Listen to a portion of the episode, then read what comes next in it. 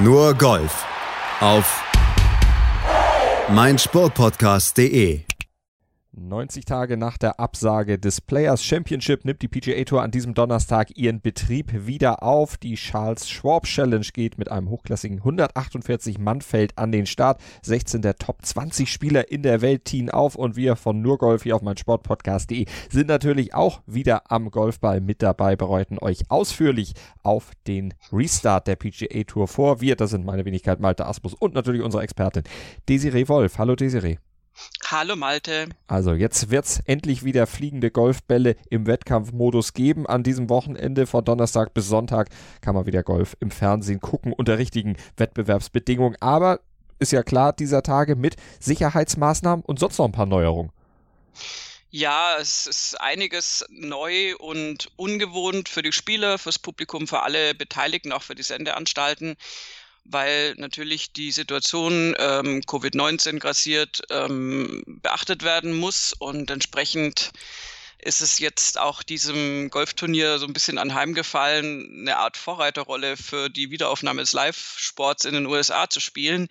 Gibt zwar schon wieder äh, auch irgendwie NASCAR und was weiß ich, aber das Golf ist jetzt das, die erste riesengroße Sportart, die wieder auf Sendung geht und äh, stattfindet und es sind unglaubliche, nicht unglaubliche, aber unglaublich nötige auch Sicherheitsvorkehrungen getroffen worden, weil ja, sich im Prinzip auch keiner leisten kann, dass das schief geht. Das ist im Prinzip eine ähnliche äh, Herangehensweise wie auch beim Neustart der Bundesliga in Deutschland. Da war es ja auch so, was passiert, wenn da jetzt gleich am ersten Spieltag irgendwie x Fälle bei Spielern auftauchen und die Mannschaften in Quarantäne müssen. Genau dasselbe gilt für, für den Golfsport letztendlich auch. Wenn da irgendwo ein Covid-19-Fall auftaucht, ist es äh, blöd, aber noch nicht ganz, ganz so schlimm für das große Ganze. Wenn da mehrere Fälle jetzt auftauchen würden, wäre wäre das eine Katastrophe. Insofern wird alles dafür getan, dass die Sicherheit äh, und, und die gesundheitliche Sicherheit eben über allem steht. Also Abstände müssen eingehalten werden, Fahren dürfen nicht von allen angefasst werden. Das Übliche, was wir ja auch schon bei den Spaßwettkämpfen in den letzten Wochen bei den Charities sehen konnten. Und Spieler werden auch wieder mit Mikrofonen ausgerüstet. Ja, äh, ungewöhnliche Zeiten erlauben manchmal auch ungewöhnliche Vorgehensweisen. Das ist ja normalerweise nicht so gerne gesehen bei den Spielern, also außer sie befinden sich tatsächlich in so einem, wie du es genannt hast, Spaßwettbewerb. Aber im normalen Turniergeschehen sind die meisten Spieler nicht gerne mikrofoniert. Und in diesem Fall ohne Zuschauer und unter diesen speziellen Bedingungen jetzt haben sich einige dazu bereit erklärt, was ähm, ja, also es ist praktisch so, dass die äh, TV-Berichterstattung so ein bisschen kompensieren möchte, was eben an, aufgrund der, der fehlenden Zuschauer verloren geht. Und ähm, da ist diese Mikrofonierung mit dabei. Das ist auch sehr, sehr interessant, klar. Also wenn du mitkriegst, was da so gesprochen wird oder auch was die nur so vor sich hin murmeln, wenn sie da spielen, das ist auf jeden Fall interessant. Ähm, für die äh, ganzen TV-Crews ist es eh schwierig. Die sind normalerweise mit über 20 Leuten da ähm, unterwegs, haben jetzt, glaube ich, wie viel? Neun Leute hat, hat CBS da. Und ähm, auch Jim Nance äh, hat keinen Co-Host im, im äh, Moderatorenzelt. Der wird da alleine sitzen. Nick Faldo ist von ihm getrennt. Und die ganzen anderen Experten werden aus Orlando und weiß Gott woher überall auf der Welt zugeschaltet. Also es ist eine sehr, eine sehr digitale Geschichte. Ähm, dem Fernsehzuschauer wird nicht wirklich viel fehlen, weil die Features letztendlich alle trotzdem kommen und ähm, also es Zeitlupen und, und, und Tracking und so weiter. Aber ähm, es ist schon sehr, sehr ungewohnt für die, für die Sendeanstalten, auch für die Moderatoren, sich darauf jetzt einzustellen. Aber das wird bei den folgenden Turnieren auch noch so sein. Insofern, ja, gucken wir uns mal an, wie das funktioniert. Müssen wir uns dran gewöhnen, aber gewöhnen können wir uns an sowas wie das Feld da in diesem Turnier, denn das ist, ich hatte es eingangs schon gesagt, absolut hochklassig. Kevin Na ist als Titelverteidiger mit dabei und die Headliner sind Rory McElroy, Brooks Köpker, John Rahm und Dustin Johnson und gespielt wird auch auf einem sehr bekannten und beliebten Platz im Colonial Country Club im texanischen Fort Worth. 7200 Yards lang, eher kurz von daher, ein paar 70 Kurs. Was macht den Kurs sonst noch aus, Desiree?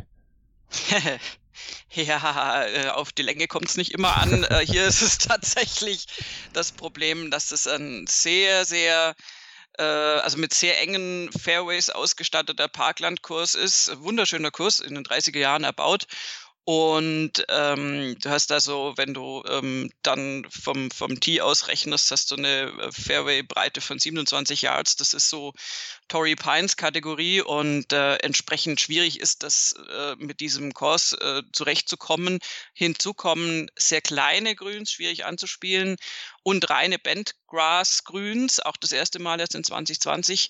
Ähm, und also wenn du dann da nicht auf dem Fairway bist ähm, nach dem Abschlag, äh, versperren dir die Bäume entsprechend natürlich den Zugang zum Grün. Also dann wird es so ein bisschen spannender. Man kann da schon scramblen, das haben Leute auch schon bewiesen. Da haben auch schon ähm, Kollegen gewonnen, die da jetzt nicht regelmäßig auf dem Fairway lagen.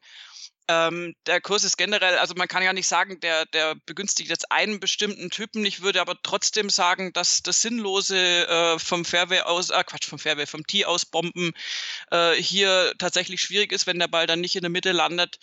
Ähm, es ist schon ein bisschen Präzision gefragt und das ist auch natürlich windabhängig. Wir sind in Texas und ähm, also die Bedingungen diktieren dann auch so ein bisschen, wie das Turnier verläuft, äh, respektive wie sich die Spieler mit dem Platz dann auch anfreunden können.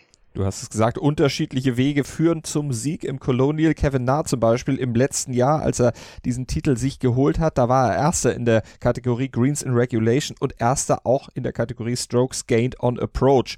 Und da er ja exzellent puttet, war das dann am Ende ja, die Grundlage für seinen Sieg 2018. Da hatte Justin Rose gewonnen. Das ist ja einer, der schön weit schlagen kann, aber eben keiner, der von Desiree eben angesprochenen reinen Bomber, sondern einer, der auch Plus X noch in seinem Repertoire hat und das war für ihn dann der Schlüssel zum Sieg. Also ganz unterschiedliche Spielertypen, die in den Siegerlisten drin sind. Was man zu diesem Jahr vielleicht noch sagen sollte, es wird schweineheiß. Es wird zwischen 33, 35 Grad, vielleicht sogar in Richtung 40 Grad in den Tagen des Turniers im Colonial.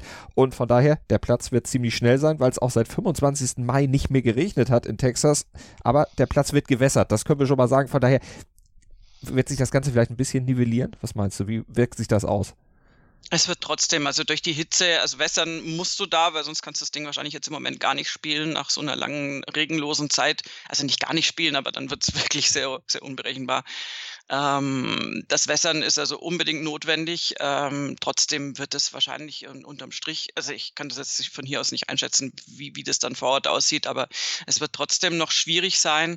Und diese, dieses heiße Wetter ähm, ist ja auch bei den Golfern, also die sind natürlich Hitze gewohnt und viele von, von den Golfern sind ja auch in, in sehr heißen Staaten zu Hause. Aber ähm, das wird auf jeden Fall den Platz natürlich im Lauf des Tages dann auch wieder entsprechend trocknen und es wird also nicht ganz einfach zu spielen sein. Und ähm, wenn es dann so heiß ist, wenn es dann ein bisschen Wind hat, ist es zwar äh, für den Normalmenschen ganz angenehm, aber das macht es für den Golfer dann auch wieder gar nicht so einfach. Also ich könnte mir vorstellen, dass das Wochenende ein bisschen tricky wird mhm. ähm, und dass, dass man sich, ja, also ist mal blöd formuliert, ja auch wieder einfach nur an das Turniergeschehen gewöhnen muss. Also das ist, glaube ich, irgendwie das Schwierigste, jetzt den Rost in Anführungszeichen abzustreifen. Ja. Ich meine, die wenigen Spieler, die jetzt an diesen zwei Showturnieren beteiligt waren, haben das da ja auch zum Teil gezeigt, dass du merkst, da ist jetzt halt noch nicht alles ganz genau äh, auf den Punkt, äh, kann es vielleicht auch gar nicht sein. Insofern ist es auch die Frage, wer schafft es am schnellsten, sich wieder so ins ganz normale Turniergeschehen zurück zu katapultieren und so zur normalen Form, normalen Anführungszeichen zu finden. Da geben dann erst die ersten zwei Tage Aufschluss und die werden in einem richtig, richtig TV-tauglichen Line-Up absolviert. Da haben sich die Organisatoren bei der Zusammenstellung der Flights sehr viel Mühe gegeben, möchte ich mal sagen. Rory McElroy, John Rahm und Brooks Köpker in einem Flight. Ja, was willst du denn mehr? Naja, also unter Mühe geben verstehe ich was anderes. Das ist halt Nummer 1, 2 und 3. Die standen direkt nebeneinander auf der Liste. Nee, ja, gut, aber ich meine, trotzdem. Ja, ja, schon das, ne? klar. Ne? Nein, sie haben tatsächlich äh, top-down sortiert und haben einen wahnsinnig tollen Flight zusammengestellt. Es sind sowieso die Top 5 Spieler, sind alle da. Und es sind sehr, sehr viele Spieler da, was das Ganze übrigens auch nochmal interessant macht, die das Turnier normalerweise nicht oder auch schon lange nicht mehr gespielt haben. Ähm, weil natürlich, ja, wir, wir, können uns eigentlich schon gar nicht mehr daran erinnern, wie so der normale Schedule war. Es ist sehr interessant, da aber wieder Gestalten zu sehen, die das äh, seit langer Zeit nicht gespielt haben und nicht im Turnierplan hatten. Und diese Top-Flights sind natürlich fantastisch. Also McElroy, Ram und Köpka, da glaube ich, braucht man tatsächlich gar nichts zu sagen. Das ist ein Riesenknaller. Aber auch die Spring Break Boys, sind in einem Flight, was ich tatsächlich nice finde. Also Justin Thomas, John Spieth und Ricky Fowler, die haben nur ihren Smiley Kaufman so ein bisschen auf, auf der Strecke verloren, der sich da jetzt nicht dieser Topform der anderen drei auf über die Jahre gesehen angepasst hat. Aber das sind also die Springbreaker. Ähm, sehr interessanter Flight, auch Bryson DeChambeau, Dustin Johnson und Justin Rose. Ähm, Bryson DeChambeau ist ja immer noch dabei, seine, äh, an, an seiner Länge zu arbeiten und, und an seiner Kraft und ähm, da würde man irgendwie sehen, wie sich das auf dem Platz dann auswirkt. Mhm. Aus, ausgerechnet auf diesem Platz würde ich sagen, huh, ist vielleicht gar nicht so unbedingt das richtige Rezept, aber man wird sehen. Und ähm, aber auch, also ganz ehrlich, vielleicht sogar einer der interessantesten Flights wird tatsächlich Phil Mickelson, Kevin Na, der Vorjahressieger, und Gary Woodland sein. Ähm, weil Phil Mickelson würde ich sehr, sehr gerne zuschauen, wie er diesen Platz spielt. Kevin Na kommt es drauf an, wenn der eine sehr, sehr gute Form hat, ähm, wie er es hatte bei seinem Sieg. Ähm, und natürlich dann toll patten kann, hat er da eine Chance. Ähm, kein Mensch weiß, wie er jetzt gerade drauf ist, weil er natürlich auch jetzt wieder neu starten muss. Und Gary Woodland ist ja auch irgendwie so ein bisschen, ähm, naja, äh, ein bisschen am Kämpfen seit seinem US Open Sieg. Mhm. Also die drei sind sicher auch interessant anzugucken und der Rest des Feldes, wir haben 148 Spieler am Start. Das ist nach, äh, was hatten wir, vier beim ersten Showturnier und vier beim zweiten Showturnier, dann doch eine immense Steigerung. Wovon zwei ja nicht mal richtige Golfer waren, also zumindest streng genommen nach den Regeln, ja. die wir jetzt für dieses Turnier anlegen würden. Dann hätten wir insgesamt nur sechs praktisch, die, ja. die überhaupt schon mal wieder hier Übertragungsluft geschnuppert haben. Nein, also ein knaller Feld und alle sind heiß drauf, äh, loszustarten und alle wollen es gut machen. Auch Ryan Palmer hat auch gesagt, die, die größte Angst, die die Spieler haben, ist natürlich vor den Tests jetzt, Klar. weil die flächendeckend und massiv getestet werden. Und äh, er hat dann auch versucht, die letzten zwei Wochen unbedingt also ganz, ganz sicher zu gehen und sich nirgendwo anzustecken und hat dann trotzdem gesagt, dieses Warten auf dieses Testergebnis ist einfach ganz furchtbar. Und ähm, insofern ist, ist es schon, da ist natürlich eine Anspannung dabei. Das wird ein ganz anderes, da ist ein ganz anderer Grund, äh, Grundvibe jetzt dabei. Und dem gilt es sich anzupassen und mit dem muss man zurechtkommen. Und da sind wir gespannt, wie sie das werden. Werden euch natürlich dann am Montag darüber hier bei Nurgolf auf meinsportpodcast.de aufschlauen. Die Herren dürfen wenigstens wieder loslegen. Bei den Damen sieht das ein bisschen anders aus. Da ist jetzt auch bekannt geworden, keine Majors. Nee, jetzt ist das fünfte Major des Jahres auch noch abgesagt worden. Das wäre das Evian gewesen. Evian Championship äh, wird ja in, in Frankreich gespielt und wäre ähm, vom 6. bis 9. August ähm, tatsächlich dann im Schedule gewesen und das wurde abgesagt. Ähm, die wollen die Grenzen nicht öffnen, speziell jetzt mit äh, Asien und den USA als Hochrisikoländern, wobei ich da Asien ein bisschen rausnehmen würde schon länger und eher die USA aufführen würde. Ähm, und das Feld der Spielerinnen, das wäre ein 120er Feld gewesen, die sind aus 30 verschiedenen Ländern und genau das äh, möchte man jetzt im Moment nicht nach Frankreich reintragen. Ähm, das war eine sehr, sehr schwierige Entscheidung und damit ist es eben wirklich durch, dass kein einziges Major bei den Damen dieses Jahr stattfindet, was äh, schon allein deswegen, wenn man jetzt mal von uns Zuschauern und Interessierten absieht, äh, allein deswegen schlimm ist, weil bei den Damen unglaublich viele Turniere abgesagt wurden. Und ähm, da geht es einfach nur darum, dass man dann irgendwann mal wieder Geld verdienen muss. Die sind jetzt ja eh nicht ganz so well, äh, well äh, paid unterwegs wie die Herren auf der Tour. Und insofern ist dann Wegfall von noch einem Turnier, in dem Fall einem Major, wo du auch wirklich gut Geld verdienen könntest, im, im Verhältnis ähm, sehr schmerzhaft. Also die Damen sind da dieses Jahr wirklich nicht, nicht, nicht gut dran und ähm, müssen jetzt gucken. Also sie haben zwölf gecancelte Events, sie haben 13, die verschoben sind. Gucken wir mal. Richtig los geht's bei den Damen am 23. Juli dann. Und auch dann wird spannend zu sehen sein, wie, wie dort, also die werden nach genau, genau gleichen Prinzipien sicher sich aufstellen, wie die Herren jetzt auch, werden da vielleicht schon ein bisschen Erfahrung mitnehmen können vom Turniergeschehen der Herren, das jetzt ja schon deutlich früher startet.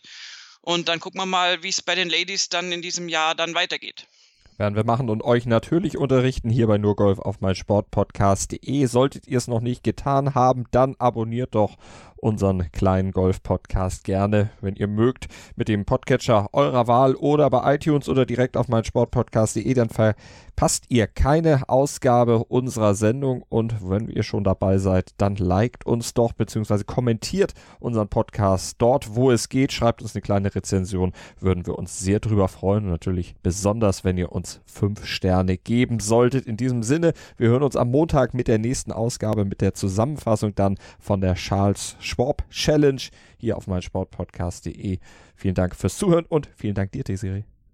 Gerne. Nur Golf auf meinsportpodcast.de